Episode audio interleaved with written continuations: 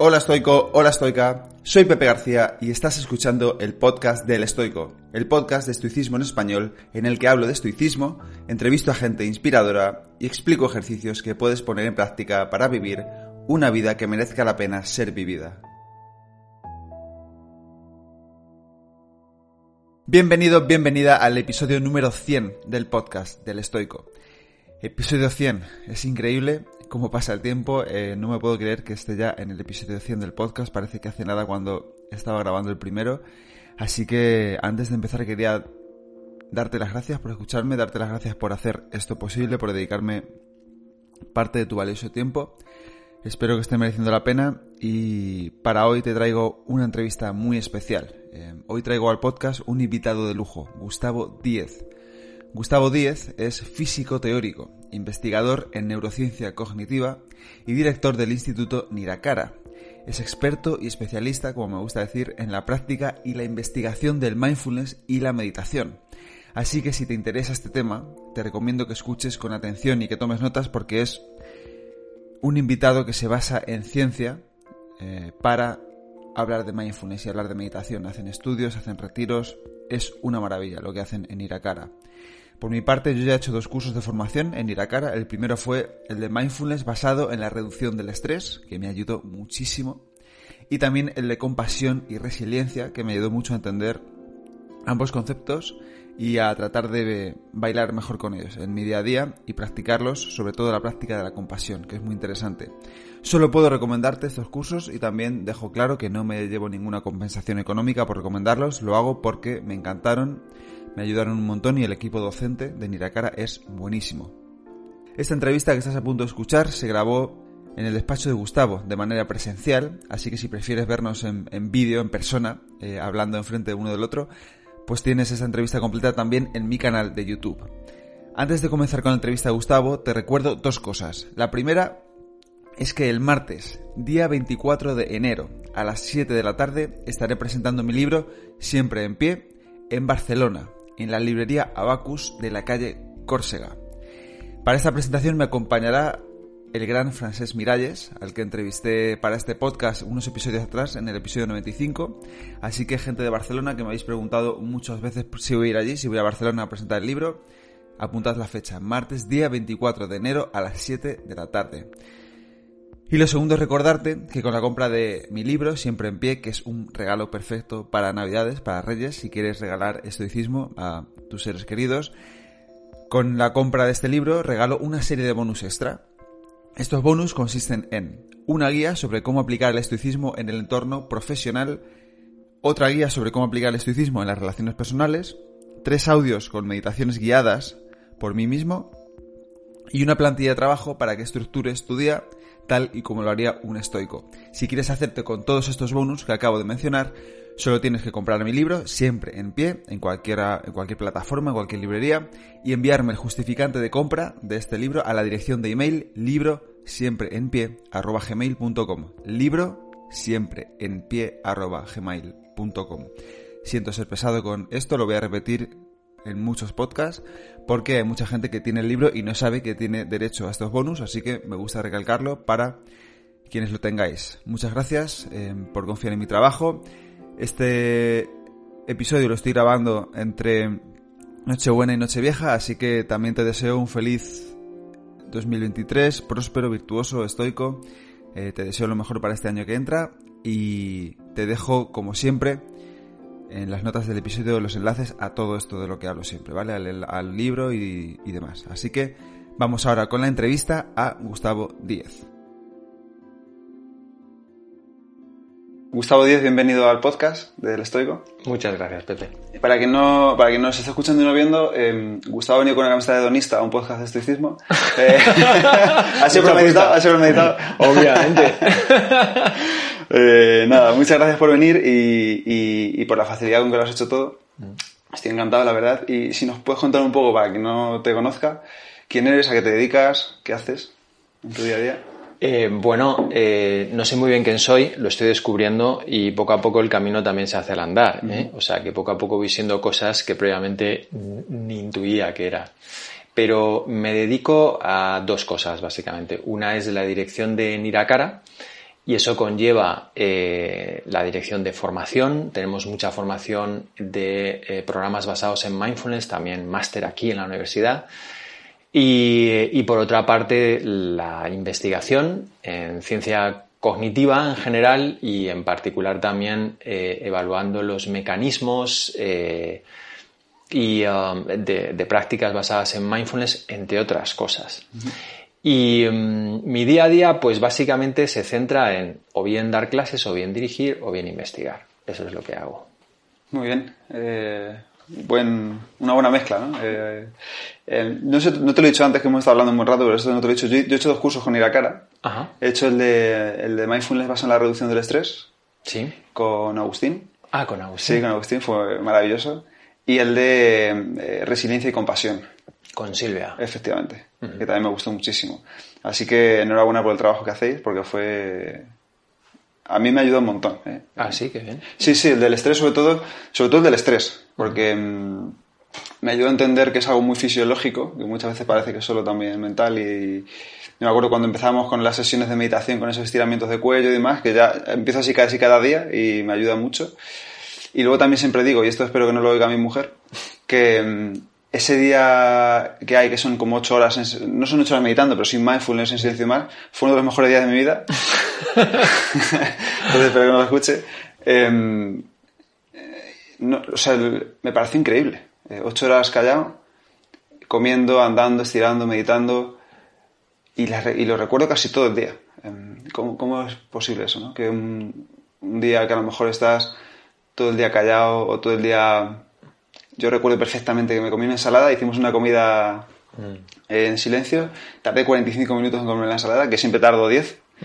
em, y la recuerdo perfectamente. Entonces, ¿por qué, por qué es eso? ¿Por qué em, en teoría un día en el que estás solo callado, solo respirando, soy capaz quizás de recordarlo mucho más que otros días que, mm. que a lo mejor tienen en principio otra expectativa, otra perspectiva, ¿no? Imagínate que se pasa un viaje y tal, y haces y parece que vas y luego no te acuerdas casi del viaje, ¿no? En cambio, un día que estoy ocho horas meditando, me acuerdo de casi todo el día. Eh, ¿Hay alguna explicación a eso? es una pregunta que se me acaba de ocurrir, no venía en el guion. Pues, pues mira, eh, yo creo que estás hablando de hedonismo. y, y yo creo que la, la, pregunta ahí es eh, ¿cuál es la fuente del placer? Eh, cuál es la fuente también de una palabra que te encanta y que aparece en tu libro, que es la felicidad. ¿Cuál es la fuente del bienestar? Y cuando uno se hace esa pregunta, yo creo que normalmente le pueden venir eh, imágenes de viajes, eh, una reunión con unos colegas, estar tranquilamente viendo una serie en Netflix en el salón con, su chica o su chico o lo que fuera, abrazado. Pero normalmente en esos estados, eh, digo, en esos eh, territorios, en esas circunstancias, no siempre estamos bien, sino que hay momentos en los que estamos bien. Cuando estás con tu chica, hay momentos en los que estás bien y momentos que no. Cuando estás con tus colegas igualmente o cuando estás de viaje también. ¿Y qué es lo que hace que haya momentos en los que uno esté bien? ¿Cuáles son los factores internos? Pues, a ver, resolver esto es algo realmente complejo. Yo creo que uno es la, o tiene que ver con la atención. En los momentos en los que podemos estar más eh, presentes, más conectados con aquello que estamos haciendo, normalmente se da una experiencia placentera. Eh, y eso puede ocurrir en muchos momentos. Puede ocurrir mientras lees, puede ocurrir mientras trabajas o puede ocurrir en una conversación o no. Y en ese día de, de, ocho horas, lo que estás haciendo básicamente es cultivar una capacidad que tienes, que tenemos, de estar atento a esas cosas pequeñas. Es decir, eh, cómo te sientas, cómo respiras, cómo comes. Y no es lo que haces, sino cómo lo haces. Eh, porque hay más momentos de estar presente y estar conectado con eso. En definitiva, creo que estamos bastante confundidos en buscar la felicidad en cosas grandes, en eventos especiales, en ganar títulos o ganar eh, puestos de trabajo o lo que fuera, cuando hay mucha fuente de felicidad que está más bien en el cómo se hacen las cosas y cómo uno se relaciona o se conecta con las cosas pequeñas de todos los días, ¿no? Y creo que esa es una de las bases de, por, qué está, de por qué estabas bien en ese momento. También quizás hay otra, eh, y es, yo lo descubrí también viajando, ¿no? Y, preparando viajes, eh, hice un viaje hace 20 eh, años a, India, que para mí era, pues, una cosa, como decir, un antes y un después para mí, ¿no? Lo preparé con un año de antelación, mm, con las guías, entonces no, el internet todavía estaba un poco en pañales, eh, Lonely Planet, la, bueno. Y mm, cuando llegué a los Himalayas, eh, lo que descubrí fue lo mismo que había aquí en Madrid. Un universo interno lleno de problemas, y aunque hubiera una montaña enorme, eh, maravillosamente nevada, y, aunque estuviera, digamos, haciendo un trekking que siempre había soñado, eh, la sensación no era de plena felicidad. Y quizás eso es la clave, ¿no? Preguntarse dónde está realmente esa fuente de bienestar, de felicidad. Y en gran parte tiene que ver con em, encontrar un eh, lugar interno donde las tribulaciones de todos los días, las preocupaciones, em, queden un poco al margen y uno descubra en la profundidad, bueno, pues un estado de mayor paz, ¿no? Y eso es lo que proporciona las prácticas de meditación. Tengo una imagen y es, eh, no sé si alguna vez has buceado, pero cuando buceas en marejada, eh, hay una cosa fantástica que uno descubre y es que en, la superficie sigue, habiendo olas, pero en la profundidad puede estar muy calmada. ¿no? Totalmente. Pues algo así.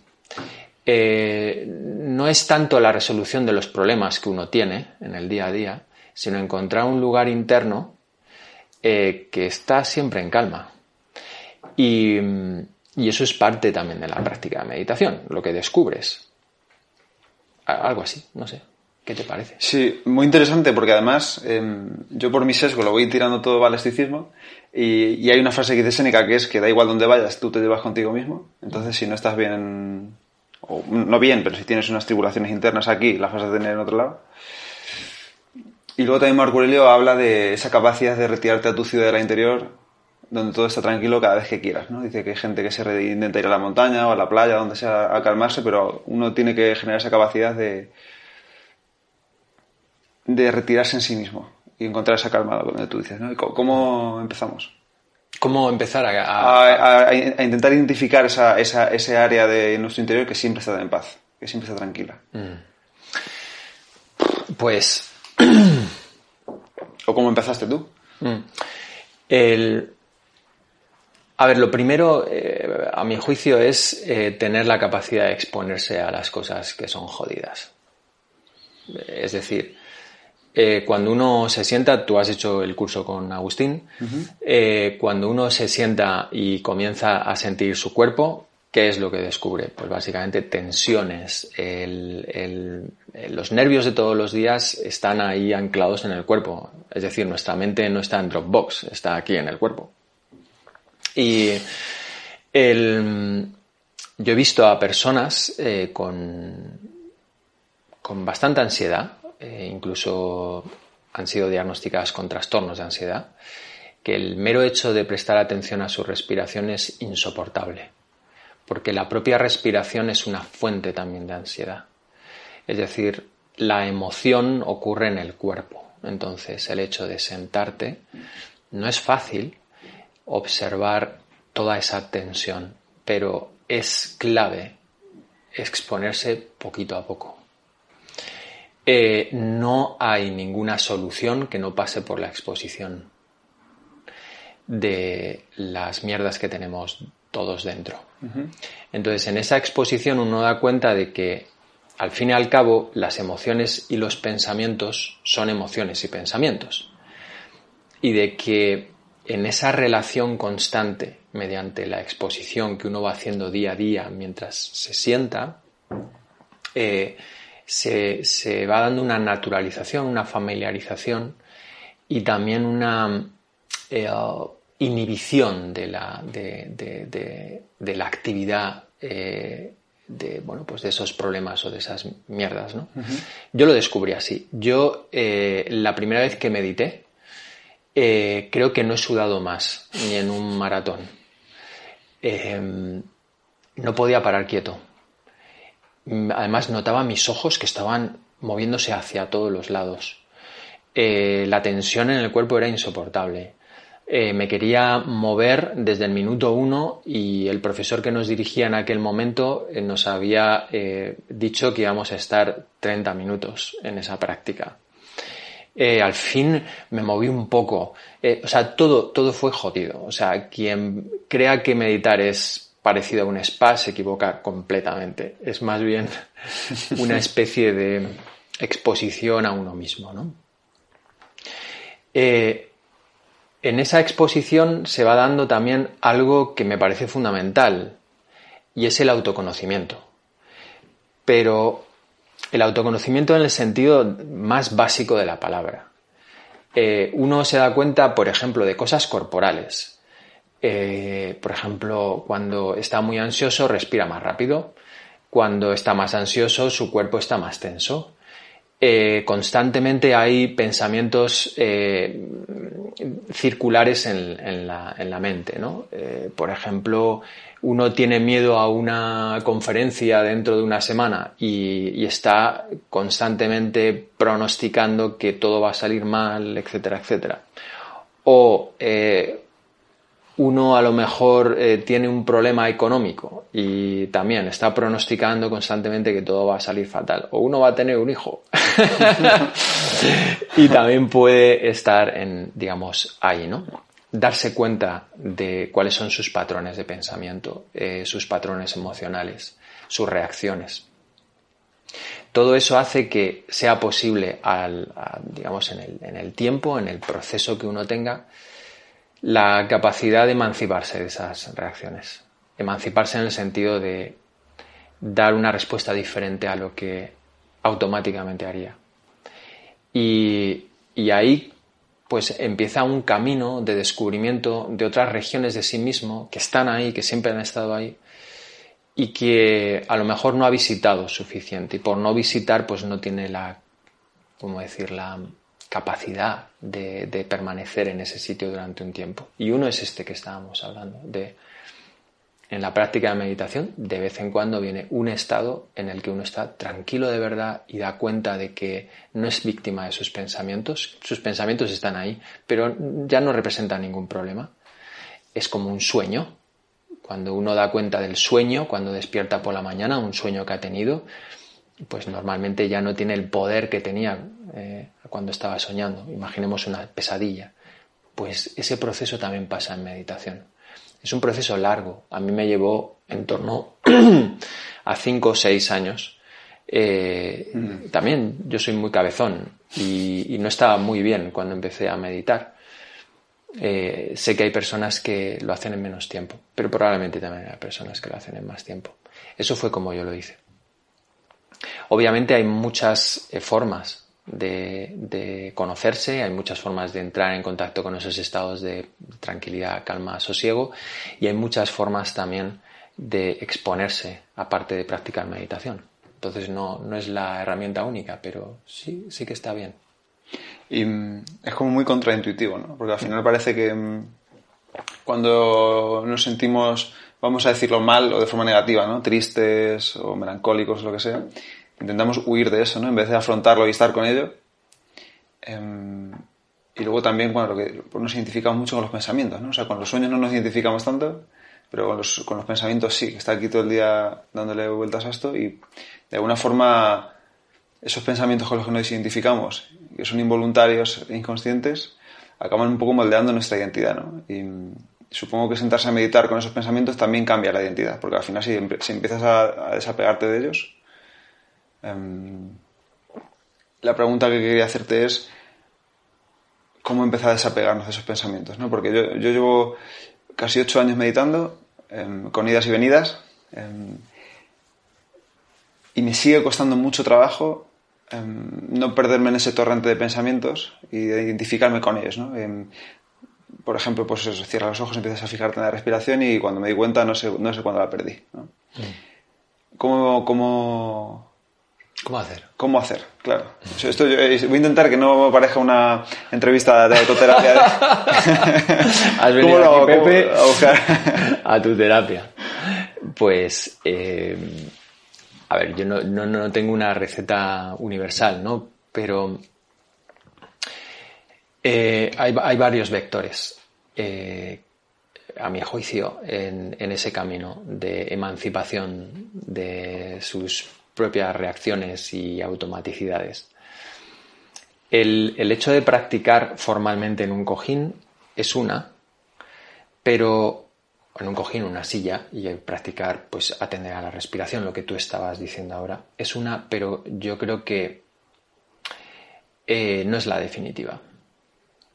Eh, cada vez que tú eh, atiendes a la respiración, en realidad se está produciendo una desidentificación. Hay que tener en cuenta que la identidad no es algo estático, es algo dinámico. Es decir, eh, va cambiando la identidad, pero va cambiando a lo largo del día. ¿Cierto? ¿Vale? en, un momento dado, si tu atención está fijada en un complejo que tienes, ah, eh, tu identidad va a ser esa en ese momento, pero a lo mejor en un momento después, por circunstancias, estás jugando y tu identidad va a ser esa. Está cambiando constantemente. Y el hecho de que eh, cambie o de que, digamos, tu interior o eh, la forma en la que tienes de relacionarte con los otros, con lo con lo que te rodea sea una u otra, tiene mucho que ver a dónde se enfoca la atención. ¿no? El enfoque de la atención normalmente es inconsciente, no nos damos cuenta.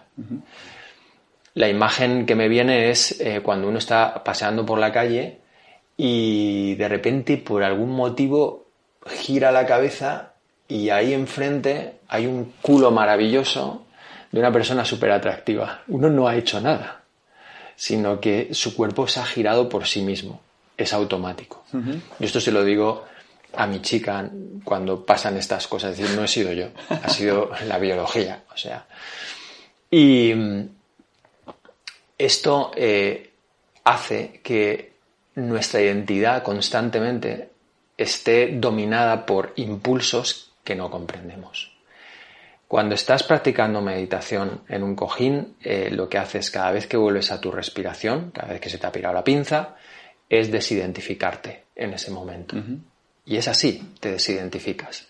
Se está generando una capacidad que tienes, que tenemos, pero que a lo mejor no está demasiado integrada en muchas personas, y es la metacognición, la capacidad de darte cuenta de que estás pensando normalmente cuando pensamos no damos cuenta de que eso es un pensamiento. el, hecho de ir una y otra vez a la respiración te da esa capacidad.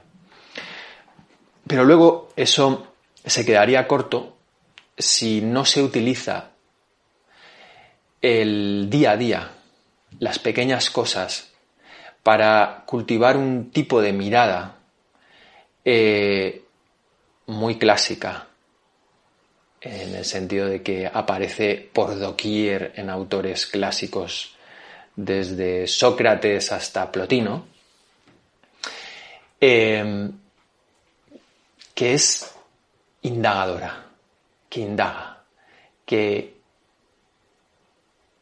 inquisitiva, aunque la Inquisición tiene una connotación muy jodida, pero o sea, inquisitiva quiere decir que se está haciendo preguntas, que penetra, te voy a poner un ejemplo. Eh, hace poco estábamos haciendo un proyecto para una gran compañía. También nos dedicamos a la consultoría. Y mm, eh, en este proyecto, o sea, en, esta compañía muy conocida en España, hay una, mm, un problema con las reuniones. Son altamente inefectivas. Entonces, y además se generan fricciones entre las personas. Nosotros nos dedicamos solamente al tema personas, entonces eh, pues nos pusimos a investigar. Y nos dimos cuenta de una cosa muy interesante. Y es que en una reunión, es decir, en los 45 minutos que dura una reunión en esa empresa, eh, está condensado la cultura de esa empresa. Cómo se establecen las relaciones entre la gente. Eh, ¿De dónde viene todo eso y a dónde va la empresa. Es decir, en una sola reunión, en el microcosmos de una reunión, hay muchísimas cosas. Está la cultura entera de la empresa. Pues en cada cosa que haces hay mucha información. En cómo hablas a tu hijo o en cómo lo escuchas. Eh, en cómo te relacionas con un problema muy concreto, como puede ser ver tu cuenta bancaria jodida. En cómo dices hola cuando entras en la escuela de gobierno.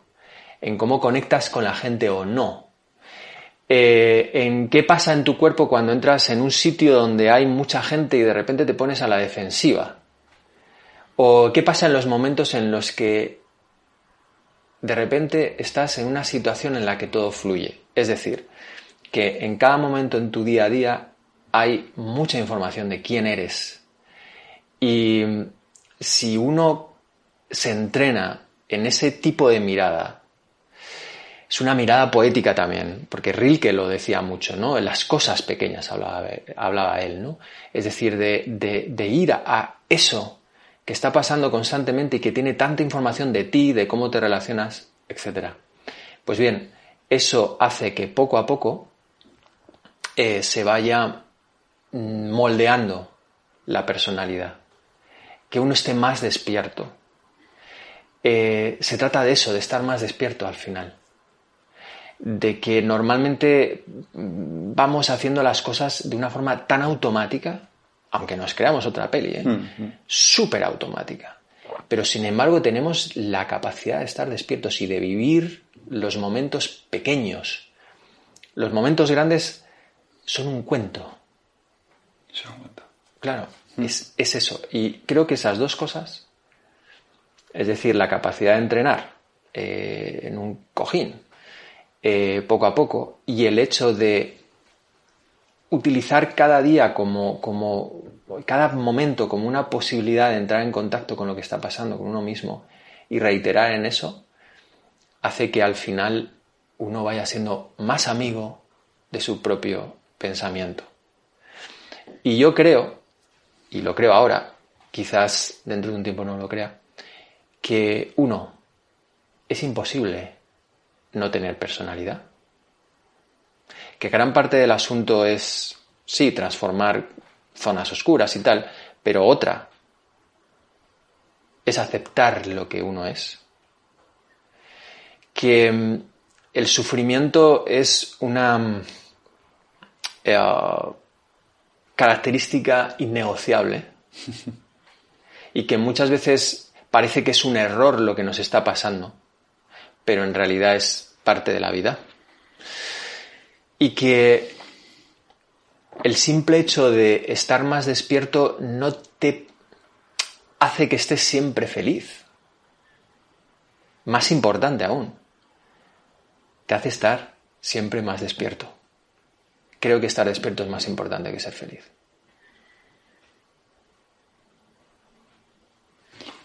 En las pequeñas cosas, ¿no? Como tú decías, mm, lo que pasa es que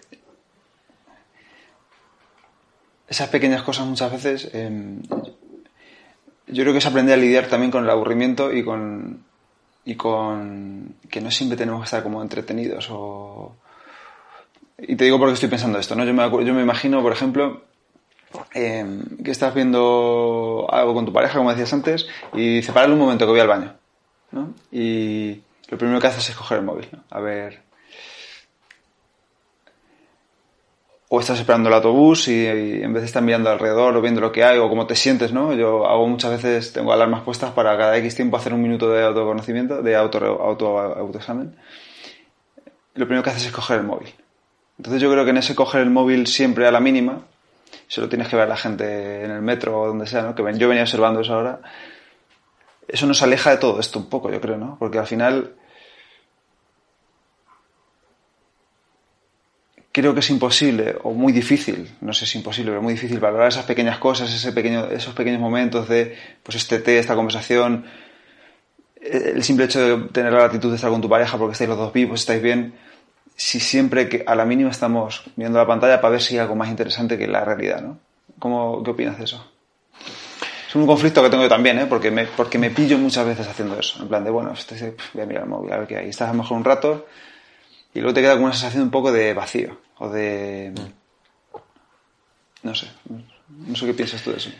Pues eh, que tu intención es buena. En el sentido de que cuando uno mira el móvil es porque al final lo que, lo que está haciendo es regular un estado. ¿Me explico?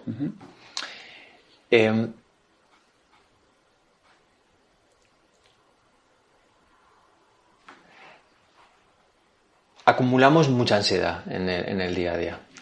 Eh, tenemos pues eh, toda una serie de, de, problemas que tenemos que resolver en la familia, en la profesión. Eh, los horarios son bastante difíciles a veces de sostener, sobre todo cuando uno además tiene familia. Y, lo que hace es generar como una rueda en la que eh, es fácil que se vaya acumulando, se vaya procesando ese tipo de, ansiedad. ¿no? Eh, ¿Qué hacemos ante la ansiedad? La ansiedad es algo básicamente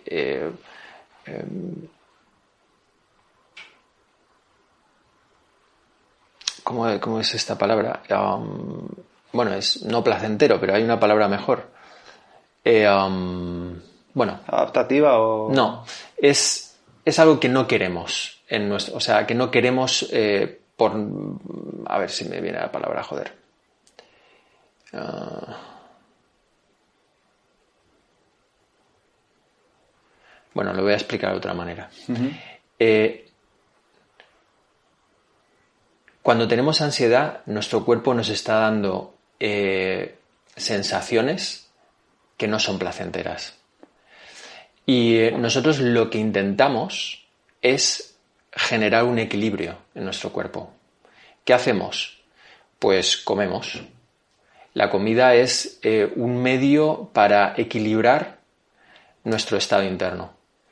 O también nos drogamos eh, con alcohol, con medicinas eh, que nos ha recetado el médico o con marihuana.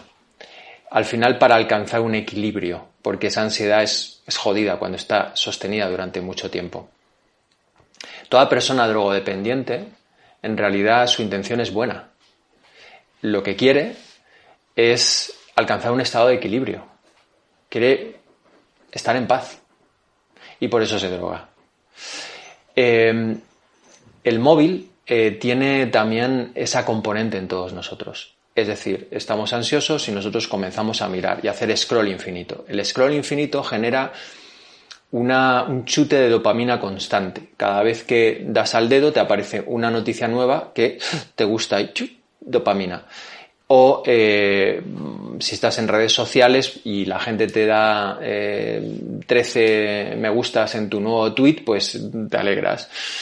Eh, es decir, al final es una corriente continua de pequeños chutes de dopamina que generan a la larga mayor mm, hábito, ¿vale? Es decir, en cuanto tenemos ansiedad, sin dudarlo, vamos aquí, es algo automático. Es que somos también eso, eh, muy automáticos. Y eh, al final lo que te hace es sostener eso. ¿Qué pasa si cuando vas al baño no coges el móvil? Pues a lo mejor empiezas a notar que hay un proceso dentro de ti, que hay algo que ha pasado en el día, no tiene por qué ser algo muy grande, que te mantiene un poco activo y que te genera cierta ansiedad. Eh, o, algo que te está pasando en esa temporada. O una incertidumbre que tienes acerca de un futuro próximo, lo que sea. Pero el caso es que uno, por no estar en exposición de eso que le está pasando, tira del móvil.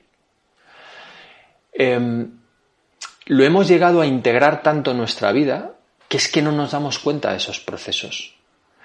Pero al final la intención es buena. Lo que quieres es regularte.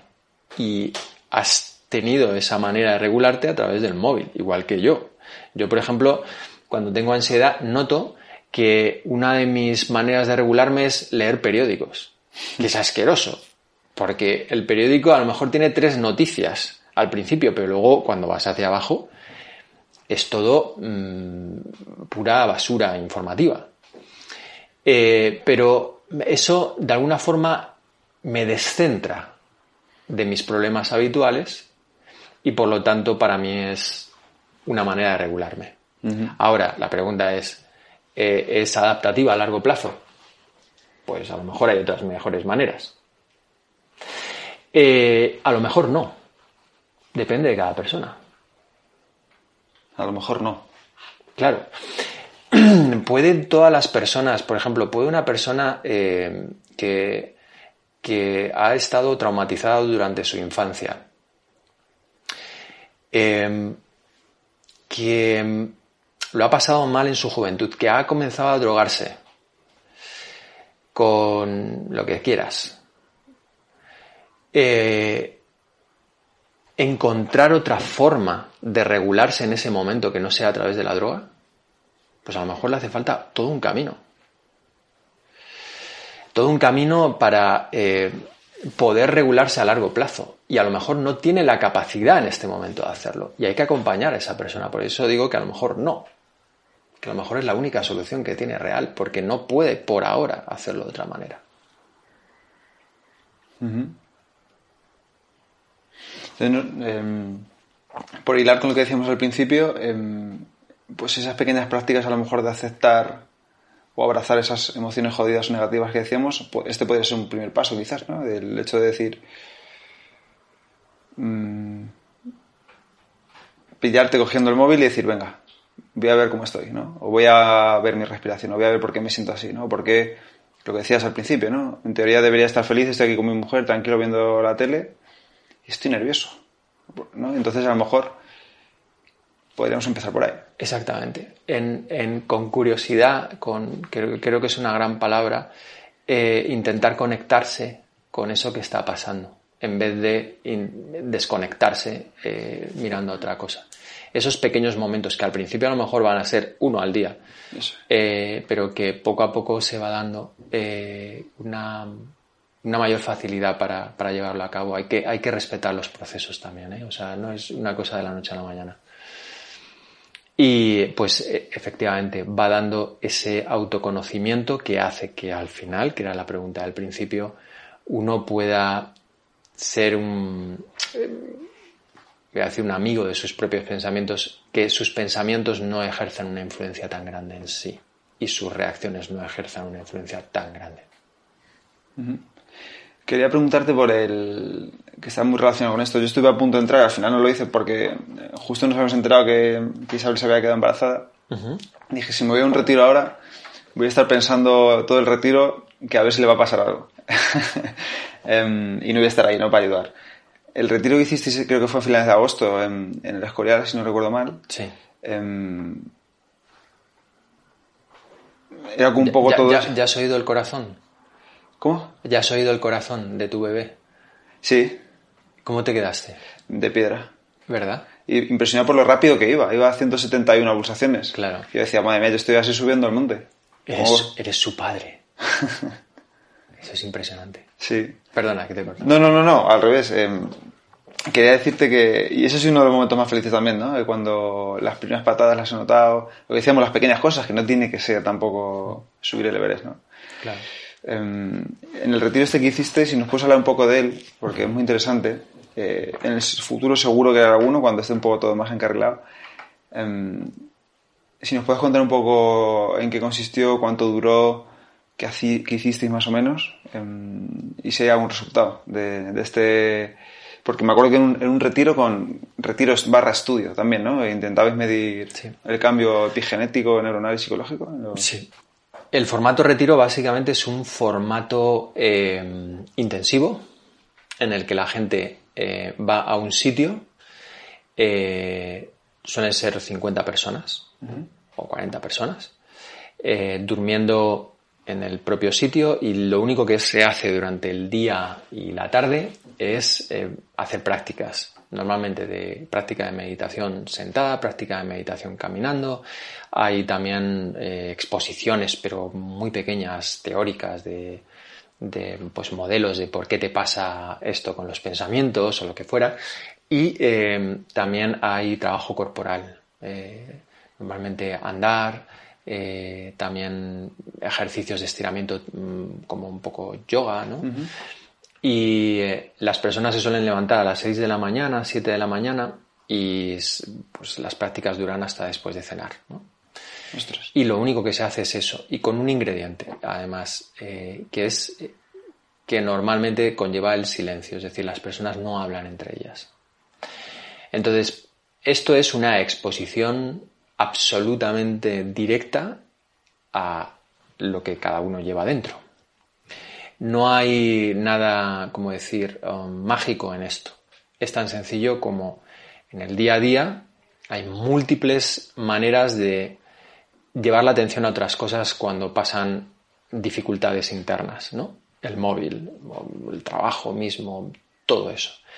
Pero cuando estás siete días sin otra cosa que hacer que observar tu cuerpo, tu mente, tu cuerpo, tu mente, tu cuerpo, tu mente, pues obviamente al final tienes un viaje de descubrimiento donde vas pasando por muchos sitios.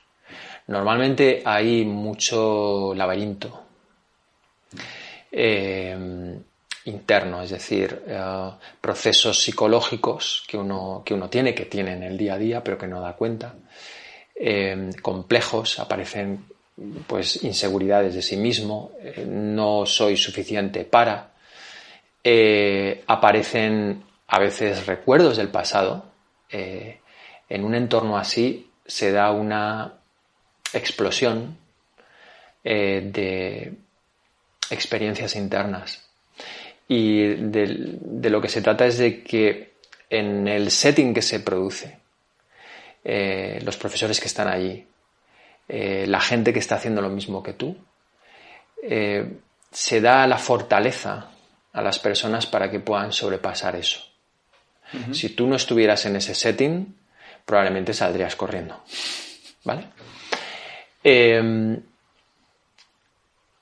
hemos hecho muchos retiros en, en desde que comenzó, ¿no? Yo propiamente llevo dirigidos, el último fue este de verano, que yo no lo dirigí porque fui investigador, sino otro que hice anteriormente en julio, unos 35 retiros. Y, el, y, este eh, conllevaba investigación. Nos juntamos 24 investigadores aproximadamente en tres laboratorios. Uno era de neurociencia, en el que medíamos la actividad, eh, eh, la actividad neuronal eh, en principio con un electroencefalograma de 64 canales que mide pues la actividad básicamente del córtex cerebral. Hicimos tres medidas a lo largo de los siete días que estuvieron ahí las personas. Otro laboratorio era psicológico eh, y conductual. Básicamente medíamos variables como estrés, ansiedad, depresión, el, grado de mindfulness que tenían o compasión, variables afectivas, un poco ese, ese conjunto de variables que nos hacía entender qué es lo que estaba pasando, qué es lo que estaba variando. Y luego también hicimos una prueba de memoria. Cómo afrontaban memorias difíciles las personas durante el retiro. Entonces les hacíamos evocar una memoria difícil y, entonces eh, íbamos, íbamos midiendo pues cómo se sentían y qué grado de afrontamiento tenían ante esa memoria difícil.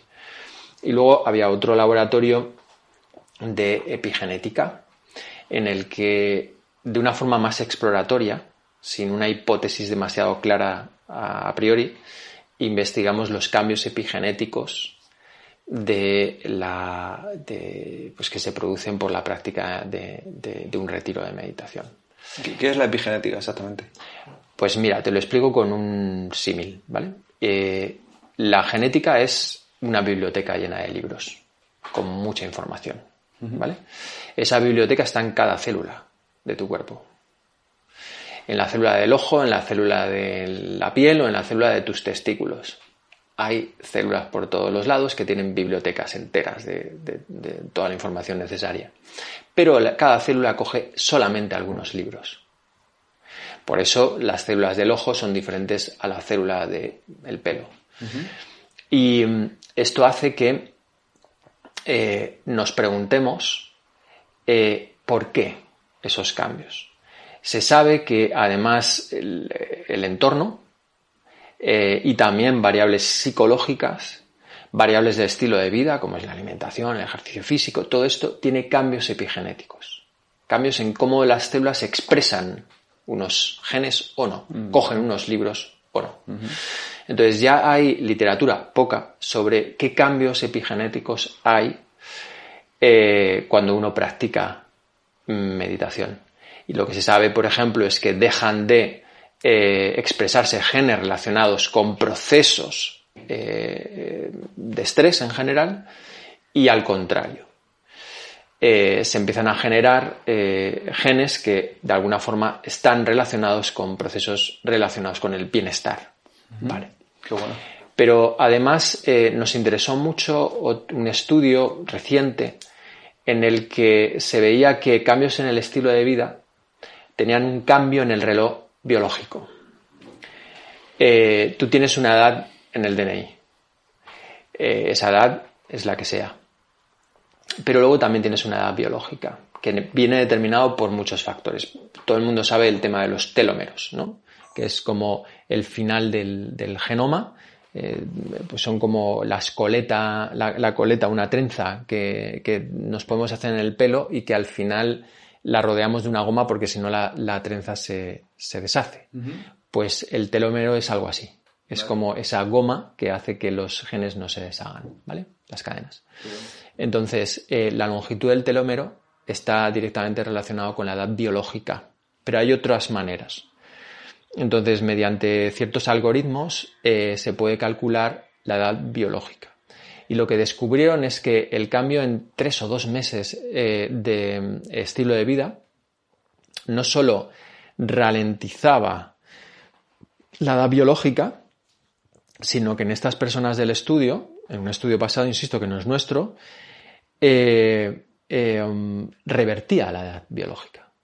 Es decir, las personas pasaban mediante el cálculo de estos algoritmos, que siempre tiene errores y tal, pero bueno, eh, se publicó una revista muy buena y tal, o sea, era un buen estudio, eh, se pudo ver que se revertía la edad biológica. Entonces esto nos interesó y, y nos preguntamos si eh, el hecho de practicar meditación durante ocho días tenía algún cambio en el reloj biológico de estas personas. ¿Vale? ¿Qué, recogimos de ahí? Eh, o sea, todavía estamos analizando. Eh, todavía la epigenética no la tenemos. Eh, tenemos parte de las variables psicológicas. Y lo que vimos es que el tamaño del efecto de los cambios en em, síntomas de distrés psicológico, estrés, ansiedad, depresión, era muy grande, sobre todo en los tres primeros días. Es decir, en los tres primeros días de los siete que estuvieron eh, las personas, se dieron cambios muy significativos, muy grandes, en la reducción del estrés, la reducción de la ansiedad, la reducción de la depresión. Qué bueno. ¿Esto dónde nos arroja? Pues a un tipo de intervención intensiva. Es decir, ¿por qué no socialmente tenemos intervenciones intensivas en el que en un periodo de una semana o de tres días, si hacemos casos a estos, a estos estudios, podamos tener un impacto? Ahora, eh, hace una semana, eh, pasamos otra vez los cuestionarios a estas personas para ver si hay, si estos cambios duraron en el tiempo.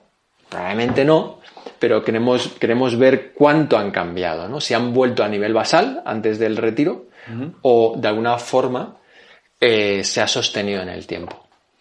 Y a mí me parece muy prometedor en el sentido eh, de que creo yo que nuestra forma de eh, tratar los problemas conductuales es muy reactiva.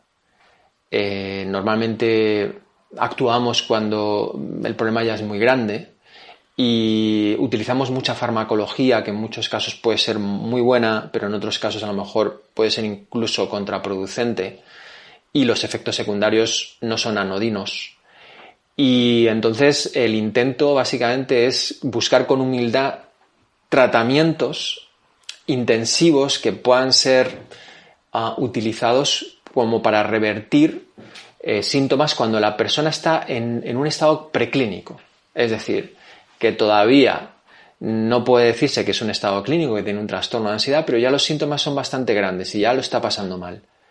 Ahí es donde creo que, pueden entrar este tipo de, asuntos. Y luego, en, eh, con respecto de la neuro, estamos todavía preprocesando la información, es decir, eh, nosotros tenemos, por así decir, todo lo que recoge cada microfonito hablo metáforas, de cada región del cerebro, pero luego hay que hacer todo el procesamiento para limpiar las señales y luego también discernir por procedimientos bastante complejos de dónde viene la señal, si es del córtex uh, izquierdo dorsolateral o es de otra zona. Pues bien, esto se llama reconstruir fuentes y es lo que estamos haciendo. Y la hipótesis que teníamos de partida aquí era bastante sencilla de entender y es cuando tú estás sentado eh, sin hacer nada, es decir, sin mirar el móvil, como cuando esperas en el, metro y no tienes móvil, porque ahora obviamente eso ha cambiado, eh, hay una actividad por defecto en tu cerebro. Eso eh, se llama normalmente la actividad en resting state. Y nos preguntamos si la práctica de meditación cambia esa actividad por defecto en el cerebro. Eh, y esto es súper importante, porque esa actividad por defecto tiene que ver, por un lado, por la cantidad de pensamientos que tienes acerca del futuro, del pasado, las decisiones morales, eh, los recuerdos que tienes de las relaciones, eh, las emociones que estás procesando, todo eso. Pero por otro lado también tiene que ver con una parte más oculta para la conciencia, que es cómo el cerebro interpreta constantemente las sensaciones que le vienen del cuerpo. Entonces, eh, eso también forma parte de la red por defecto, no solamente la parte más cognitiva. Si una persona está muy activa cuando está en resting state, va a ser más reactiva. Cuando está muy activa, su actividad de la red por defecto normalmente va a ser más reactiva. Ante un elemento, imagínate que yo le pongo un estímulo de una persona chillando, ¿vale? Eh, por un altavoz. ¡Ah! Entonces esta persona va a reaccionar mucho más que una persona que a lo mejor tenga un resting state diferente, o sea, una actividad de la red por defecto eh, menos, menos activa. Eh, ah, y, esto es súper importante porque eh, para nosotros es uno de los mecanismos que tiene la práctica de meditación. Muy sencillo de entender. Uno se sienta y, claro, tiene toda esa actividad, como cuando te dije antes que yo sudaba. Pero el hecho de sentarse reiteradamente hace que su propio cerebro eh, empiece a comprender que eh, todo eso que está pasando no es peligroso que estando sentado, a lo mejor si desactivo un poco el metabolismo no está mal. Si relajo un poco el sistema nervioso, es decir, inhibo el simpático y activo un poco el parasimpático, me puedo adaptar mejor a estar una hora en el cojín. Entonces, ¿qué es lo que ocurre? Que al cabo del tiempo, por una exposición constante, podríamos tener un impacto en la red por defecto. Y al final ese cerebro está mucho menos activo en resting state que, que antes de comenzar la práctica de meditación. Eso es lo que, lo que, esta es la hipótesis que tenemos contada un poco eh, de forma sencilla y simbólica, pero es tal cual. Y, y los resultados que vais viendo me dices que, que van cambiando, o sea, van, van en torno a esa hipótesis, ¿no? Que el resting state está más calmado y la gente, en vez de reaccionar, podemos cambiar por responder, a lo mejor. Sí, sería una buena. Exactamente. La, respuesta tiene una componente más voluntaria y consciente que la reacción, que es más automática, ¿no? Sí, estaría más. Eh, Mm, apunta por ahí, todavía nada más tenemos resultados en psicología y, el bienestar sube, el malestar baja y además con un tamaño del efecto muy grande. Eh, en torno a una D de Cohen de 1, que es, una, es grande, es un tamaño grande. Eh, ahora, esto va a estar relacionado con un cambio en la actividad de la red por defecto? Pues esto lo tenemos que ver. ¿Vale? O sea, que todavía la parte más fisiológica no la tenemos porque eso conlleva tiempo de, trabajo, ¿no? Pero creemos que sí. Y si alguien quiere empezar, dice, vale, yo no, no, he podido ir a un retiro. Em, ¿Cómo empiezo a implementar esto en mi día a día? Tengo, vamos a poner casos extremos quizás, ¿no? Eh, tengo dos hijos, trabajo en turnos de mañana, tarde y noche, eh, tengo una vida un poco desestructurada. Eh, ¿Cómo puedo empezar a implementar estos pequeños hábitos en mi vida o, estas prácticas meditativas o de mindfulness? A ver, yo creo que todo lo que inviertas a nivel de tiempo y de motivación está directamente relacionado con el resultado. Entonces, si uno quiere comenzar a eh, tocar el piano como y tocar Chopin, pues obviamente va a tener que invertir un tiempo eh, más grande que si quiere empezar simplemente por escalas. Entonces, yo creo que eh, se puede empezar por pequeñas inversiones de tiempo yo diría leer un libro relacionado con el tema. Está muy bien. Em, comenzar a hacer prácticas, hay millones de eh, prácticas colgadas en YouTube o si no hay aplicaciones muy chulas ahora en el Apple Store que te puedes bajar y puedes comenzar a explorar, a jugar un poco, ¿no?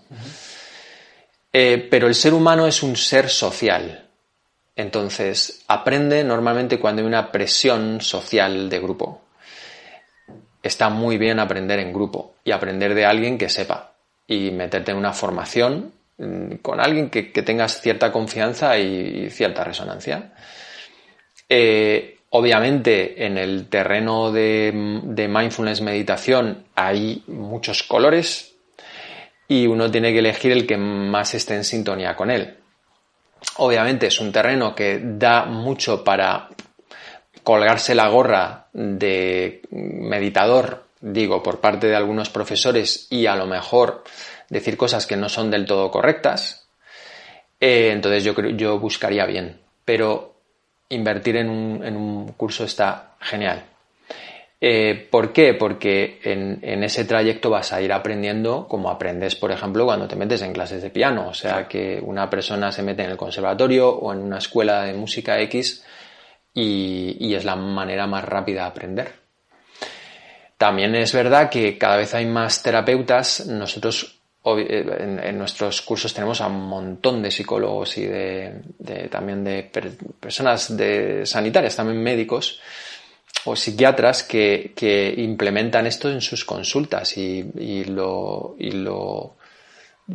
proporcionan también audios de meditación a las personas además de la terapia que están haciendo. O sea que eso sería otra, otra manera, ¿no?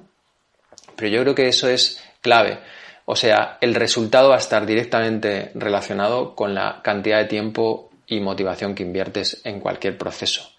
Entonces, si tu día eh, es el tiempo que tienes en el día, es el volumen de una botella. Si está hasta arriba, no vas a poder meter nada más. Es pura física. Entonces, ¿qué hacer? Pues quita algo. Porque si no, es que no es realista. Eh, ¿Y qué quito? Bueno, pues esa, esa es la decisión de cada uno, ¿no? ¿Qué es lo que puedo quitar para meter algo que tenga un impacto positivo en mí. Pero si eso no se da, raramente se pueden dar cambios, ¿no? Hoy en día que no queremos quitar nada, ¿no? Em, porque quizá puede, podemos empezar también por prestar atención a lo que estamos haciendo, ¿no? Que tampoco hay que quitar nada, ¿no? En el sentido de lo que decíamos, a lo mejor si estás en el metro y estás esperando, puedes poner la atención a la respiración cinco minutos, ¿no? O un minuto, o... Claro o escucharte podcast. O escuchar un podcast. Eh, claro, eh, que, te, que, te dé, que te dé algo de información y que eso te inspire para seguir adelante. Claro, sí, los tiempos puedes utilizarlos de esa manera, claro está. Em, me interesa mucho, me han preguntado mucho esto, eh, ¿cuál es la diferencia exacta entre mindfulness y meditación? Porque yo creo que después de autoayuda, mindfulness igual es la palabra más prostituida. Eh, eh, estoicismo será la siguiente, seguramente.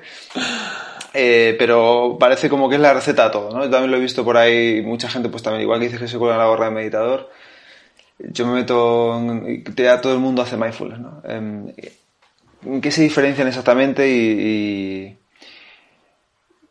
y, cómo podemos bueno la meditación ya sabemos pero el mindfulness cómo podemos practicarlo los estoicos también tienen esta idea de prosoqué no que era prestar atención a lo que tenemos delante. Mm. Si nos puedes definir mindfulness y en qué se diferencia la meditación.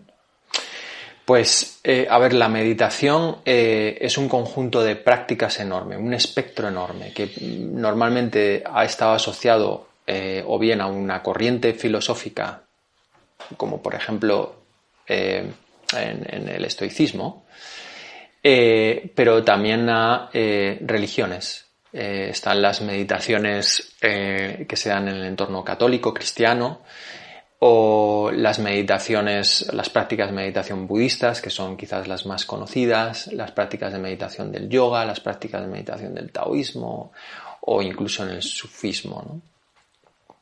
Entonces, eh, es un espectro tan grande que se aplica normalmente la palabra meditación contemplación y es difícilmente definible yo lo defino de una manera muy sencilla y es más antropológica.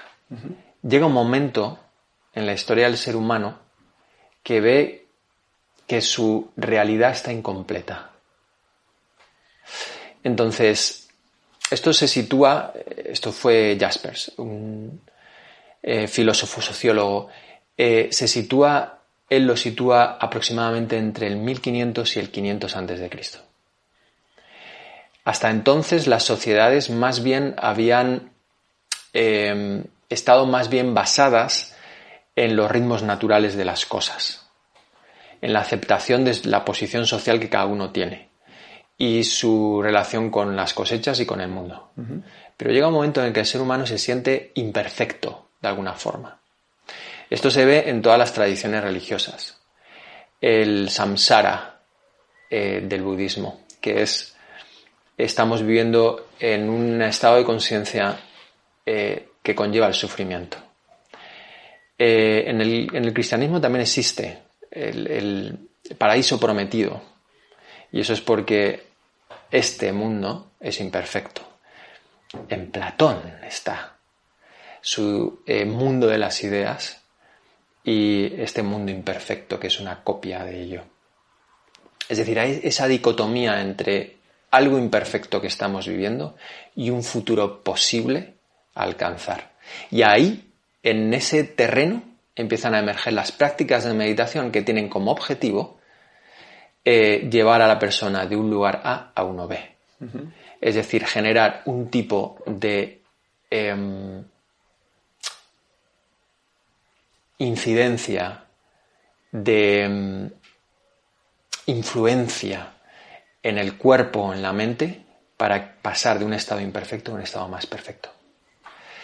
Entonces, todas las prácticas de meditación en, esta visión antropológica eh, no se pueden separar de la cosmovisión en la que fueron engendradas. Por ejemplo, las prácticas de meditación budistas no se pueden entender si no comprendes qué es el samsara y qué es el nirvana.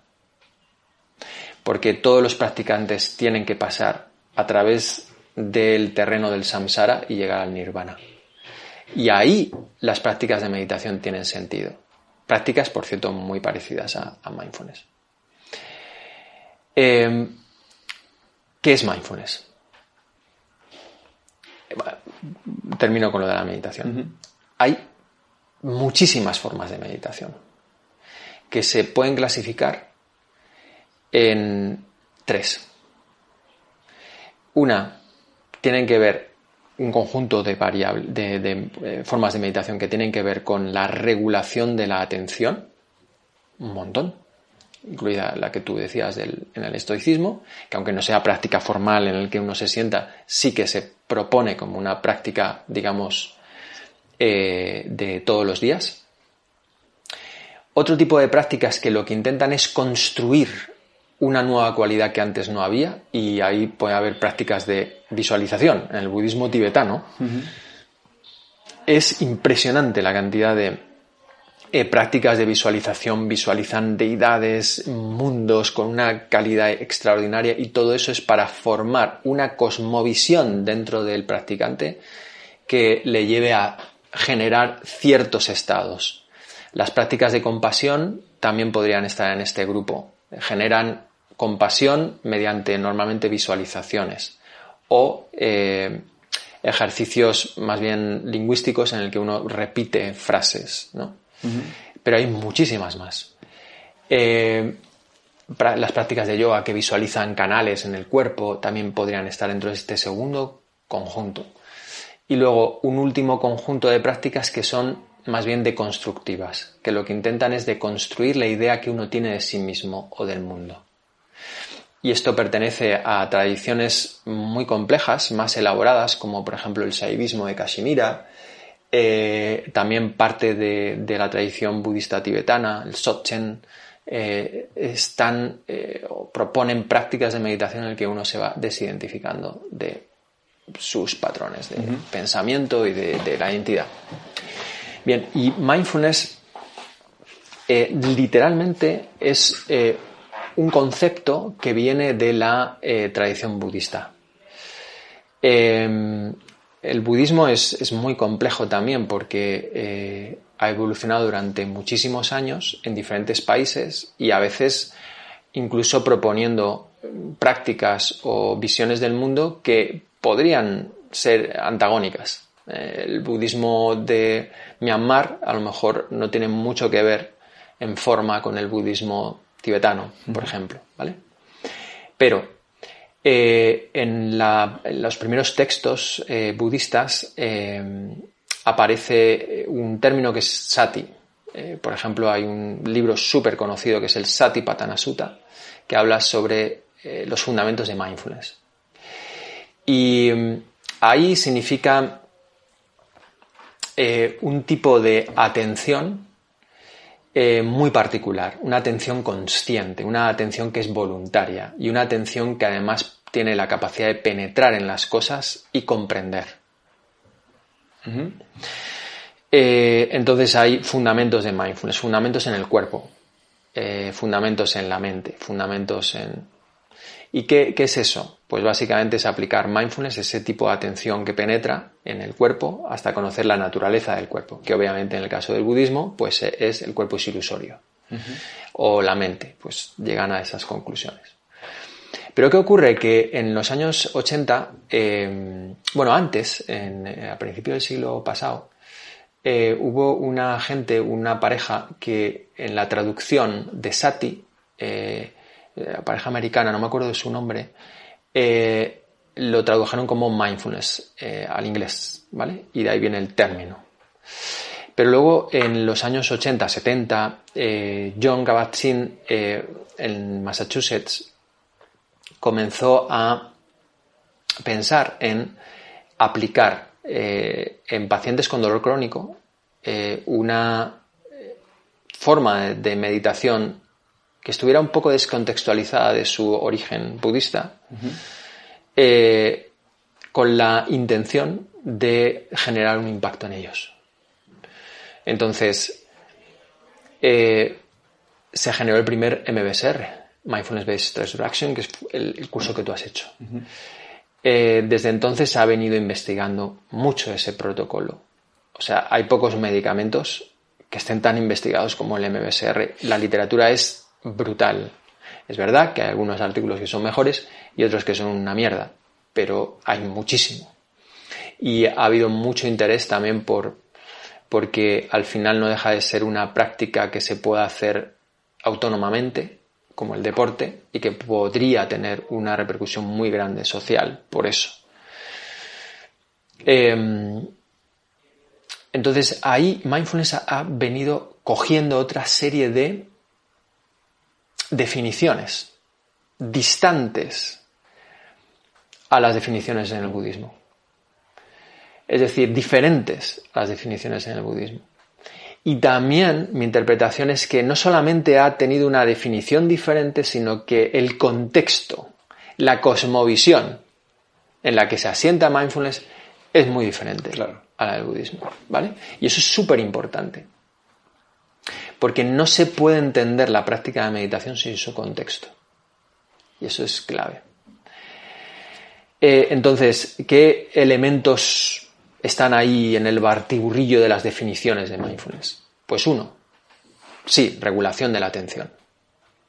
Nosotros podemos tener un entrenamiento en el que podamos regular la atención y por lo tanto esas redes que dominan eh, esa capacidad de regular la atención, eh, podamos ver que se alteran después de una práctica sostenida funcional o incluso estructuralmente. Y es así. Eh, también la capacidad de exponerse a las situaciones difíciles. ¿Vale? Lo que se llama aceptación. ¿Vale? Que es una palabra que a veces también tiene su dificultad, porque a veces se confunde con resignarse, por ejemplo, ¿no? Pero más bien aquí significa eso, la capacidad de exponerse a las situaciones difíciles y, ojo, también a las placenteras, porque a veces hay personas que tienen fobia al, placer. Eh, estos dos conceptos son claves en, la, en la práctica de mindfulness, al menos. Y luego un tercero que orbita alrededor y que mm, no se sabe si está dentro o fuera, que es la propia metacognición, la capacidad de dar cuenta de, sus propios, de tus propios procesos mentales. Y en lo que se refiere a la cosmovisión, pues se ha dado en una cosmovisión basada en el método científico, en los valores sociales que tenemos actualmente y en las motivaciones sociales que tenemos actualmente, que a lo mejor podrían ser pues reducir los síntomas mm, difíciles que tienen algunas personas, pero también como un instrumento de desarrollo personal en general. Y también un instrumento para eh, potenciar eh, nuestra posición ética no desde, no desde el precepto, sino más bien desde lo que es muy nuestro y que no está en la tradición eh, oriental, desde la libertad individual. Es decir, cómo a través del autoconocimiento podemos generar una posición ética eh, eh, genuina.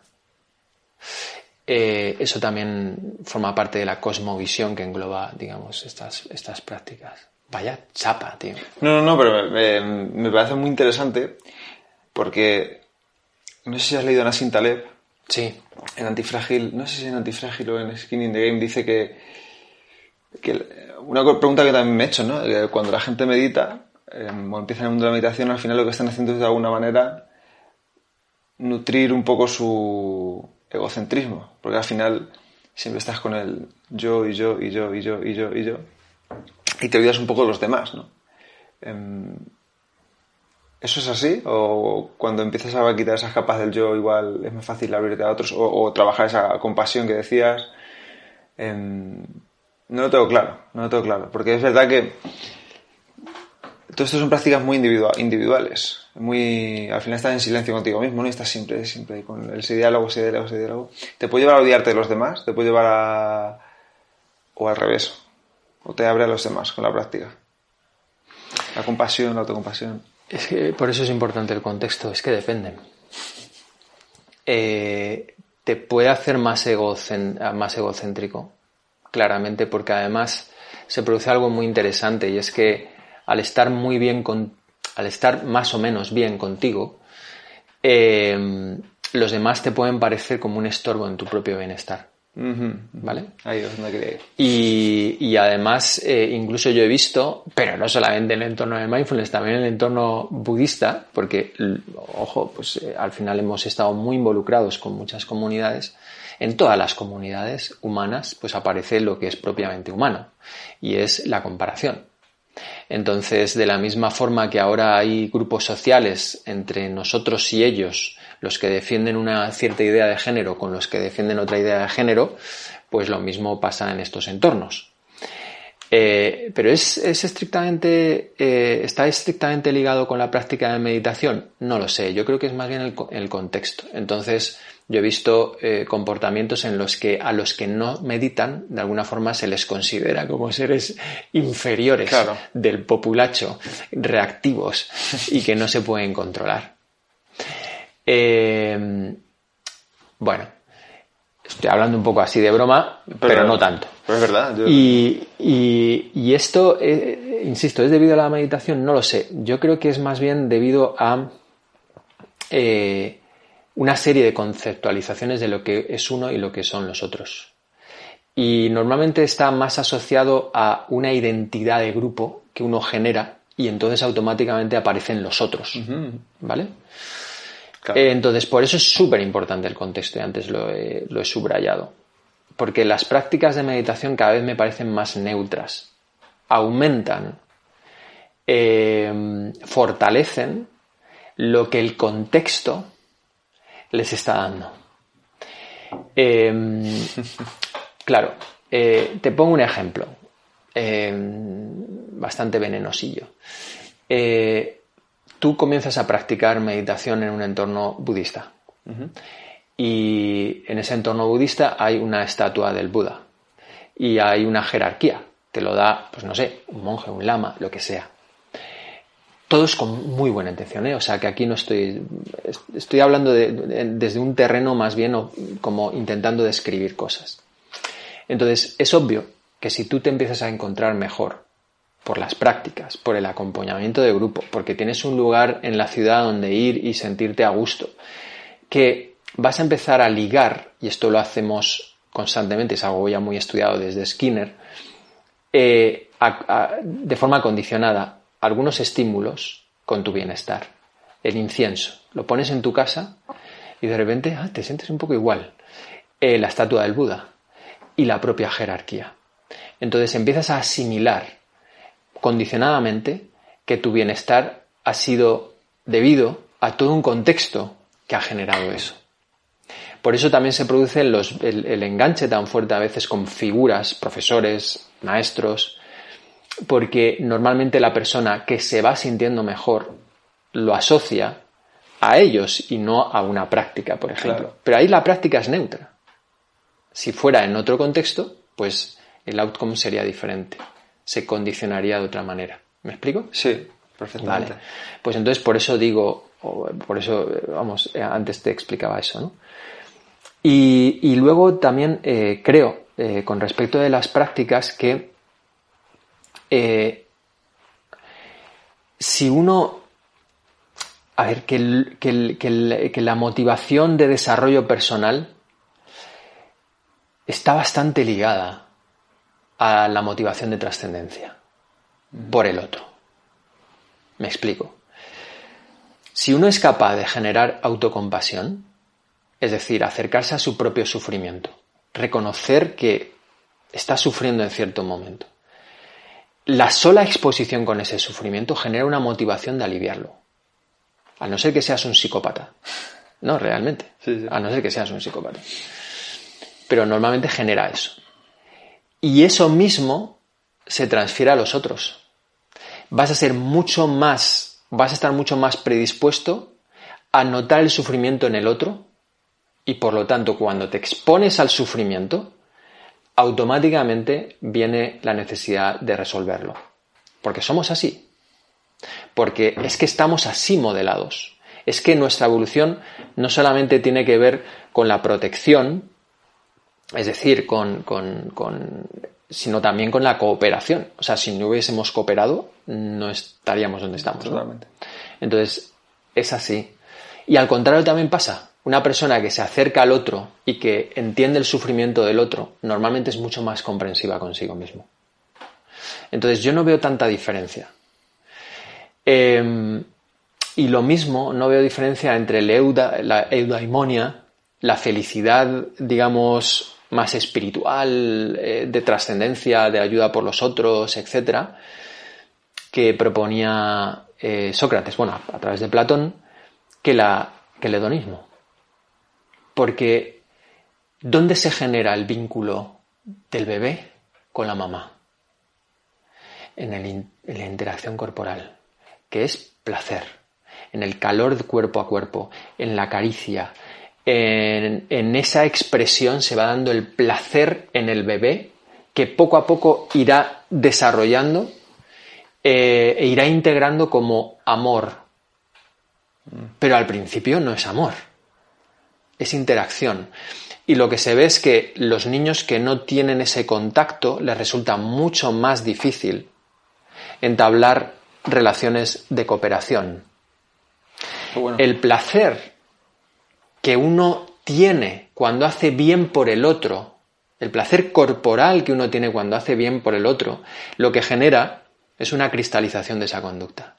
Si tú cuando haces bien por una persona te genera una aversión corporal, vas a estar en conflicto y lo más normal es que en algún momento dejes de hacerlo. El hedonismo, el placer y, el, la vida humonia, desde mi punto de vista, están completamente ligados. Qué bueno. Lo único que Platón, el cabrón, nos lo separó. sí, totalmente. Y, lo separaron los diferentes discípulos de Sócrates, ¿no? Aristipo de Cirene, que era al final hedonista, por excelencia. Um, veo muy interesante este paralelismo entre la eudemonía y el placer, porque al final la eudemonía, tal y como la entienden, por ejemplo, los estoicos, em, viene más, se traduce más como florecimiento quizás que como felicidad. Y el florecimiento que viene también del desarrollo personal, que a su vez viene de eh, desarrollarnos en esas virtudes que se desarrollan a través de la acción diaria. ¿no? Y es verdad que en cierta ocasión lo que, tú, lo que tú decías, ese actuar bien, aunque sea de alguna forma practicar tus valores, también te da cierto placer porque has hecho, porque has actuado de acuerdo a tus valores. ¿no? Entonces, em, es verdad que en su raíz puede tener cierta relación. Aquí me ha roto la cabeza, tengo que investigar en esto. Qué bueno. Em, es que vamos a ver, cuando uno abre un cerebro, o sea, cuando uno abre una cabeza y ve un cerebro, lo primero que ve es que está completamente conectado unas cosas con otras. Y lo que hacemos los seres humanos en la interpretación de nosotros mismos es separar todo con todo. Y no es así. Separar cuerpo y mente también, por ejemplo. Que ahora leyendo el libro de Nazaret, el tema de la microbiota, el corazón, cómo el cuerpo afecta a la mente, ¿no? Y viceversa. Ella es una apasionada de este tema. Hmm. Eh, no te quiero quitar demasiado tiempo. Eh, me gustaría hablar de, tu propia práctica. ¿Vale? Eh, ¿Cómo empezaste? Bueno, ya dijiste que fuiste a la India. Sí, pero empecé antes. Empezaste antes de ir a la India. ¿Cómo, cómo empezaste? ¿Cómo te empezaste a interesar por esto? Pues por una cosa muy práctica. O sea, eh, yo tenía eh, una experiencia vital muy difícil. Eh, estoy hablando pues de final, cuando estaba en los últimos cursos del instituto, ¿no? tenía depresión, fui a varios terapeutas y, y, bueno, aunque trabajé ciertas cosas, como que seguía ahí por detrás, ¿no? Entonces, en, esa ocasión, eh, mi padre empezó a, practicar yoga, también por dolor de espalda, curioso. Y, entonces yo empecé a leer eh, y me interesó. Me abrió un mundo de posibilidades en el sentido de, joder, si yo practico esto puede ser que tenga beneficios. y, y empecé a practicar y me apasioné. Eh, ya entré en, la universidad y, entonces el, bueno, pues eh, siempre me, ha, causado mucha curiosidad eh, pues al final las cosas complejas de la naturaleza, ¿no? Por eso me metí en física. Y, y cuando empecé a notar los cambios al cabo de los años eh, que había tenido por practicar meditación. Entonces, eh, naturalmente empecé a querer investigar más y más. Y ahí eh, fue cuando viajé a, India, porque quería un poco ver pues, una, de las cunas de la, de la práctica de meditación. Y bueno, pues en India encontré muchas cosas relacionadas con la meditación y muchas otras cosas completamente antagónicas, ¿no? También es verdad. Em, y, a ver, ¿cómo...? Yo, lo hice de una forma muy natural. Yo creo que como todos los procesos es más un sirimiri que un torrente de agua, ¿no? Es decir, eh, yo empecé poco a poco, empecé a practicar poco tiempo y, y luego naturalmente fue creciendo como una bola de nieve eso me llevó a cosas que a mí me interesaban en aquel momento. Eh, descubrir de mí mismo, de mis propios problemas, de, la naturaleza de mi relación con el mundo y, em, también de los límites de la mente. Eso me interesa y mucho. Es decir, eh, ¿quiénes somos? Eh, ¿por, qué, ¿Por qué me identifico con este personaje? ¿no? ¿Por qué me interesa tanto? ¿Por qué nos interesa tanto la vida después de la muerte a los seres humanos? Cuando es obvio que va a haber vida después de la muerte. Nada más hay que verlo. Muere un animal y la vida sigue. Pero sin embargo, no nos interesa la vida después de la muerte, nos interesa qué pasa conmigo. Y es absurdo. ¿Por qué esa fijación? Por ejemplo, es una de las grandes eh, preguntas, ¿no? Pero no solamente desde el punto de vista científico, sino también fenomenológico. Eh, ¿Qué, capas hay en la mente? ¿Qué estados hay en la mente? ¿Solamente hay los estados que estudiamos en neurociencia? Es decir, de sueño profundo, sueño con sueños, vigilia. ¿Hay más? Em, ¿Cómo descubrirlos?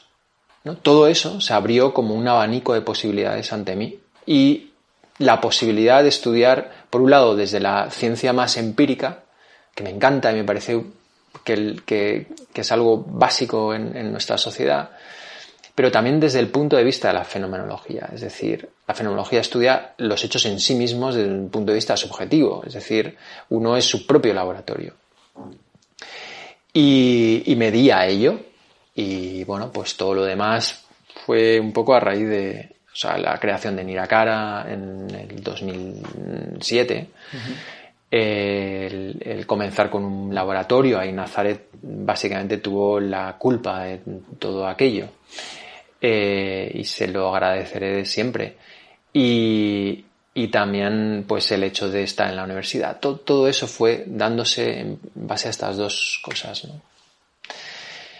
Y a ver, yo creo mucho en la autonomía. Eh, es decir, me revelo siempre contra el dogma. Quizás es un, bueno, pues una, cuestión también que forma parte de mis propios defectos, no lo sé. Y, creo mucho que la práctica de meditación al final lo que te da es mucha autonomía. Porque si uno sale de sus propias reacciones, al final es un poco más libre. Y, he visto nexos entre, entre, la práctica de meditación y el propio hacer científico. Porque nadie está más sesgado normalmente con sus propias ideas que, que un científico cuando le empieza a cuadrar su propia teoría. y, el ejercicio que ya hacía Einstein en, su, en sus propias conferencias de cuestionarse completamente sus propias teorías. Decía, eh, yo pienso esto, pero eh, si se da esto en algún experimento futuro, entonces eh, refutaría mi propia teoría. Y también esto, y también esto, y también esto. Se había hecho todo un mapa de sus propias debilidades teóricas. Yo quiero ser así de mayor. Creo que Feynman hacía algo parecido, ¿no? Sí. sí. Feynman. Sí, es otro de mis ídolos, Feynman. Yo estudié con sus libros. Mm. Qué bueno. Y mm, al final él decía que Em, que no deberíamos engañarnos si somos las personas más fáciles de engañarnos, nosotros mismos. Totalmente. ¿Y con la meditación no nos engañamos? O sea, es que a mí me cuesta... En eso soy un poco escéptico también, ¿no? Em, ¿Cómo sabes que no te estás engañando a ti mismo constantemente, ¿no? A ver, yo, yo he pasado... eh, ya no me gusta la verdad como concepto. Entonces el engaño tiene mucho que ver con la verdad. ¿Qué es la verdad en todo este asunto? Creo que, que- que- que no podemos alcanzar la verdad. Como mucho podemos ser sinceros. Ser francos con uno mismo en la, práctica de meditación. Eh, ¿Por qué?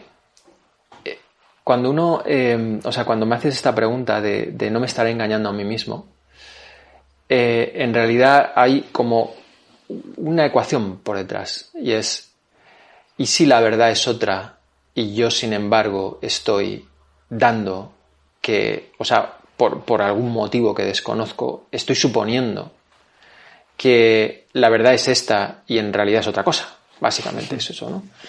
Pero eh, no hay, para mí no hay una verdad a alcanzar. Cuando estudiamos la realidad, la materia, esta cosa que, que se ve como algo tosco y que para nada es así, es decir, es, es verdaderamente un misterio, eh, lo que nos damos cuenta es de que a medida que vamos avanzando más en el estudio, más universo se abre, más universo se abre, porque no hay una verdad, sino la realidad es algo tan apabullante que se va desplegando a medida que tenemos más dispositivos de observación. Pero ¿hasta dónde? Entonces algo así pasa en, nosotros mismos. Es un viaje sin un- una meta. Se va desplegando y uno puede aspirar a ser lo más sincero posible consigo mismo, pero no tanto alcanzar la verdad. Y mm, en, en un libro buenísimo de Hoffman que se llama The Case Against Reality, eh, él proponía un, un paralelismo maravilloso y es, nosotros cuando intentamos estudiar las bases de nuestra conciencia, de nuestro pensamiento, de nuestras emociones, tiramos de lo que sabemos y de lo que podemos, que es nuestra propia experiencia subjetiva. Pero eso es tan absurdo como pensar que las- la causa de eso que uno ve en la pantalla del ordenador son los iconitos que aparecen en la pantalla. ¿Qué es lo que uno ve? Sí. Pero los mecanismos que hay por detrás no tienen nada que ver con esos iconos. Y desde los iconos uno no va a poder llegar nunca a la realidad, porque creo que es inasible. Y es, bueno, es, es un punto de vista, pero, pero interesante. Qué bueno. Eh, me guardo muchas preguntas sobre la realidad y el cerebro. Pues de, Eh, dispara. Eh, es que no, no quiero quitarte mucho más tiempo, porque si vamos a estar aquí tres horas. No sé, Julio, cómo vamos de batería. Un momento, podemos. eh, Son la 1 y 10. ¿Tú has dicho que puedes? Hasta la 1 y media, una 45. sí. Vale, pues entonces lo dejo, dejo para otra... ¿Sí? Venga. Sí, pues, o sea, sí que luego hacemos otra entrevista dentro de unos meses y... porque esto... Vale. Em, vale, pues em, continuando con tu prueba de práctica, nos hemos ido un poco, me gustaría saber... em, sé, que el, sé que el viaje es tremendamente personal y cada uno tiene que cometer sus propios errores en su propia práctica, encontrar sus propias respuestas, pero ¿qué es eh, algo que has aprendido a lo largo de estos años que te hubiera gustado saber al principio? Al empezar, a, por ejemplo, a meditar o practicar mindfulness, que hubieras dicho, madre mía, si hubiera sabido esto al principio, habría, habría avanzado más rápido o habría llegado antes a otros, a otros puertos.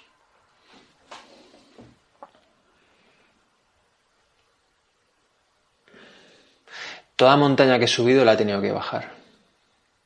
Eso es. Es decir, cualquier cosa que me ha parecido la verdad en un momento dado, cuando la he seguido mirando durante un tiempo, se ha desvanecido. Toda montaña que he subido, toda teoría en la que me, en la que me he identificado, todo tiempo incluso en el que a lo mejor lo he pasado mal y parecía que eso iba a ser el resto de mi vida, siempre ha terminado por desvanecerse. Eso es lo que, lo que me encantaría haber sabido desde el principio. Vas como, cuanto más aprendes, más vas cambiando un poco de... Tú decías de lo que crees que es la verdad, ¿no? O sea, al final es un poco de escepticismo, ¿no? Siempre va a haber algo que, que no va a ser así como yo creo que es. Yo me, me, considero un escéptico moderno. Dijiste que te gustaba Pirrón de Ellis, ¿no? Sí. Yo tengo pendiente de leerla, los escépticos. O sea, voy con los epicúreos. Sexto empírico también hay algo, ¿no? Sí, Por ahí, pero... Em, y por último, em, si volvieras a comenzar de cero, sabiendo lo que sabes ahora, ¿qué harías diferente? ¿O qué harías igual? O las dos.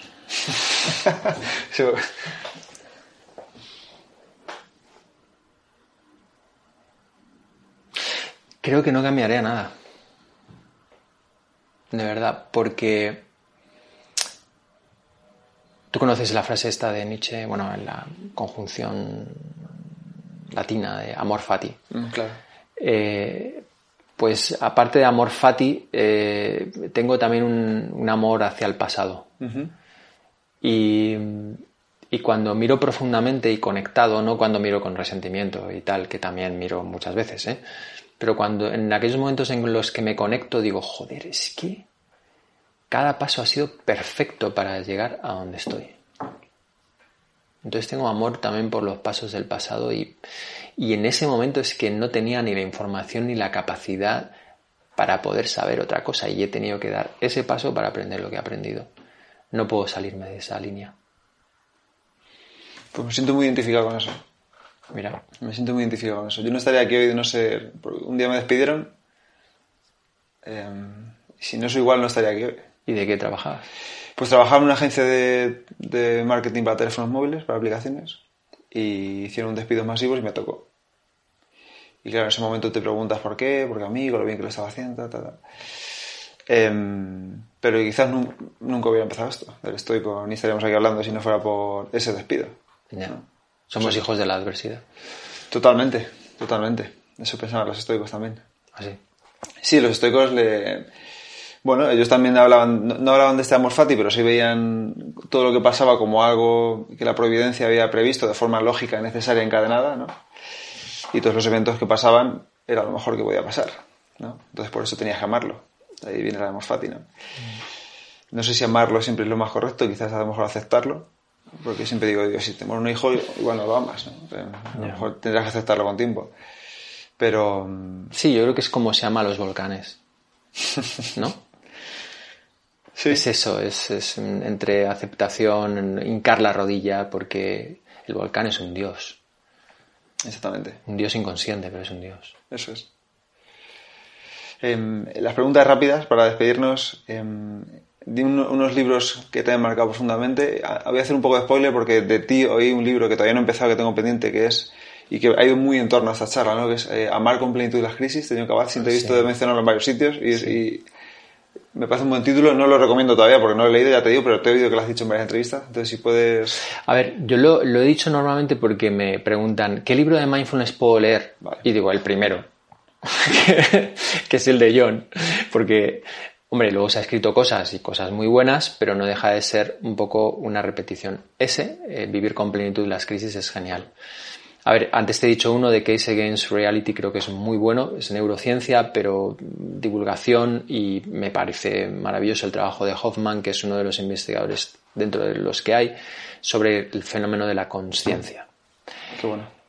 Sí, luego de Lisa Ferman Barrett, eh, tiene, ella es una investigadora que admiro mucho, eh, ha escrito cosas buenísimas a nivel de papers y tal, y, también es buena divulgadora, sus libros son muy sencillos de entender. Y hay uno que se llama eh, La vida oculta del cerebro, esta traducción en castellano. Eh, es muy bueno porque deshace un poco la, la teoría de que las emociones existen en el cerebro, de que es una cosa bastante más compleja Y, y me gusta mucho su teoría de cómo al final el cerebro lo que intenta constantemente es salvarte la vida. Y, y esa cosa tan sencilla eh, creo que es fundamental de comprender. Se nos ha quedado muchas cosas en el tintero, pero por ahora lo dejamos ahí. Y... mm, ¿Hace falta un cuarto libro o no? Lo que tú quieras.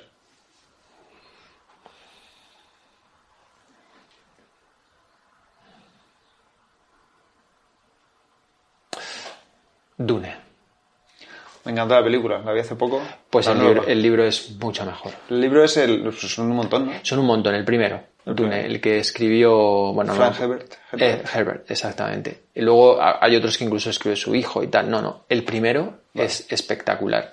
Y hay una letanía eh, que a mí se me quedó muy grabada, no la sé de memoria, que es la letanía eh, del miedo que, que decían las Bene Gesserit, que era como, bueno... Sí, la- Vale, pues ah, Dama Jessica era eh, Bene Gesserit. Creo que ese libro es maravilloso. Creo que la ciencia ficción es fantástica para... Dune. Sí, Dune. Tengo pendiente tiempo también. ¿A quién te gustaría o a quién me recomendarías entrevistar para este podcast? Em, Que no sea Nazaret. Ya la he entrevistado y la quiero volver a entrevistar. ¿Alguien?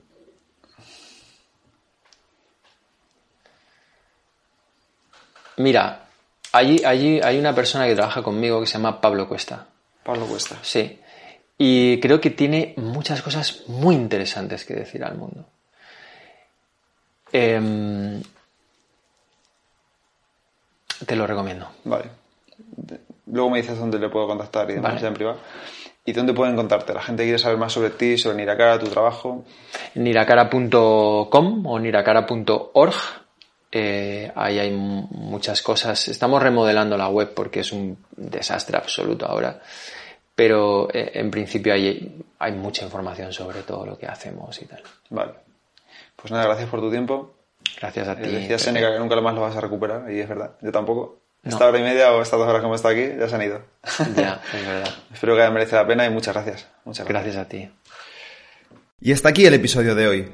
Espero que te haya gustado y que lo pongas en práctica. Si quieres ayudarme a que el podcast siga creciendo y pueda ayudar a más gente, te animo a suscribirte y recomendarlo en la plataforma de podcast que utilices, en redes sociales o mejor aún, a tus amigos. Y si quieres mandarme alguna idea o quieres que hable de algo en especial, puedes contactarme a elestoico.com arroba gmail.com o en cualquiera de mis perfiles de redes sociales arroba elestoicoesp. Nada más por hoy, muchísimas gracias por estar ahí y hasta la próxima.